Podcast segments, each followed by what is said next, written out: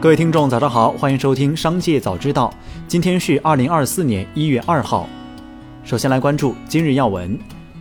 百度港交所公告，二零二四年一月一号，本公司的一家关联公司 Moon SPV Limited 通过行使合同权利，终止了 Moon SPV Limited 百度与欢聚集团及其他相关方于二零二零年十一月十六号签订并经日后修订或补充的股份购买协议。本公司将寻求与欢聚集团讨论终止股份购买协议后的下一步安排。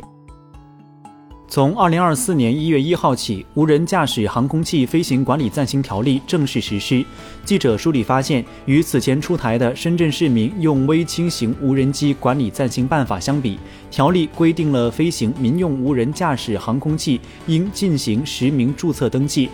无人机飞手应登录民航部门官网，为所谓无人机进行实名注册登记，并将登记后生成的二维码打印粘贴在无人机机身显眼处，随身携带身份证。违反条例规定，未经实名登记实施飞行活动的，由公安机关责令改正，可处两百元以下罚款；情节严重的，处两千元以上两万元以下罚款。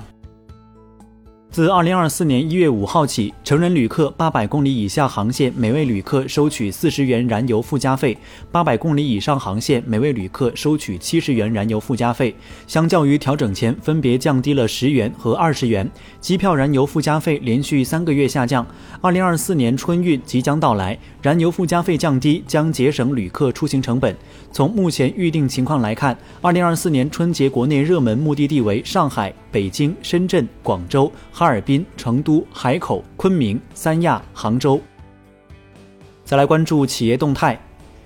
巨人网络确认，刘伟因个人原因向公司董事会申请辞去 CEO 职务，公司聘任张栋担任公司 CEO。刘伟所负责的相关工作已经进行了交接，其辞职不会影响公司的正常生产经营。一月一号，比亚迪公告，十二月新能源汽车销量三十四点一万辆，去年同期二十三点五万辆，二零二三年累计销量三百零二点四四万辆，同比增长百分之六十二点三。近日，当当网创始人、响当当董事长李国庆在节目中透露，自己已经离婚，成为自由身。李国庆在被问及谁先提的离婚时，情绪激动地表示：“谁先提的结婚都有争议，明明是他求的婚。”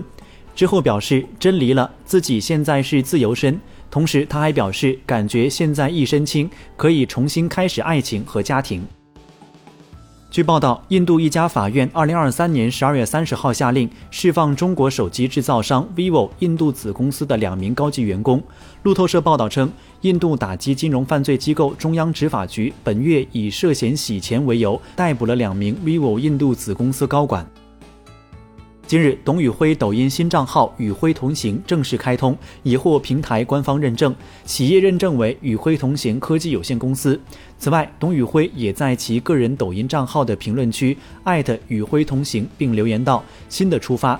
目前，董宇辉个人抖音号及其新账号“宇辉同行”发布自制视频，宣布“宇辉同行”二零二四年一月九号首播。近日，中国恒大在港交所公告，截至二零二三年十一月末，恒大地产标的金额三千万元以上未决诉讼案件数量共计两千零五十三件，标的金额总额累计约四千九百点六九亿元。截至二零二三年十一月末，恒大地产涉及未能清偿的到期债务累计约三千一百六十三点九一亿元。再来关注产业新闻。国家电影局公布，二零二三年中国电影行业重要指标，全年电影票房为五百四十九点一五亿元，其中国产影片票房为四百六十点零五亿元，占比为百分之八十三点七七。城市院线观影人次为十二点九九亿，全年票房过亿元影片共有七十三部，其中国产影片五十部，票房排名前十均为国产影片，全年共生产故事影片七百九十二部。影片总产量为九百七十一部。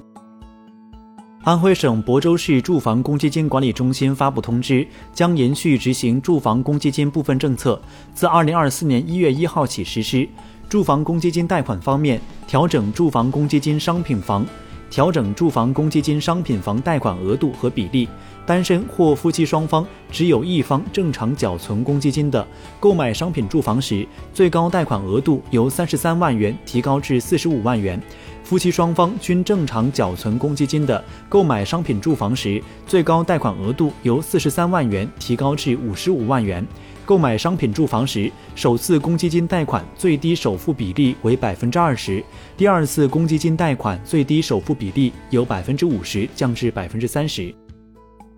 一月一号，中共国家发展和改革委员会党组在《求是》杂志撰文称，全面深化改革开放，强化创新驱动，持续激发经济发展动力活力，坚决落实两个毫不动摇，深化国资国企改革，促进民营经济发展壮大。从制度和法律上把对国企民企平等对待的要求落下来，高标准落实好外资企业国民待遇，让国企敢干，民企敢闯，外企敢投。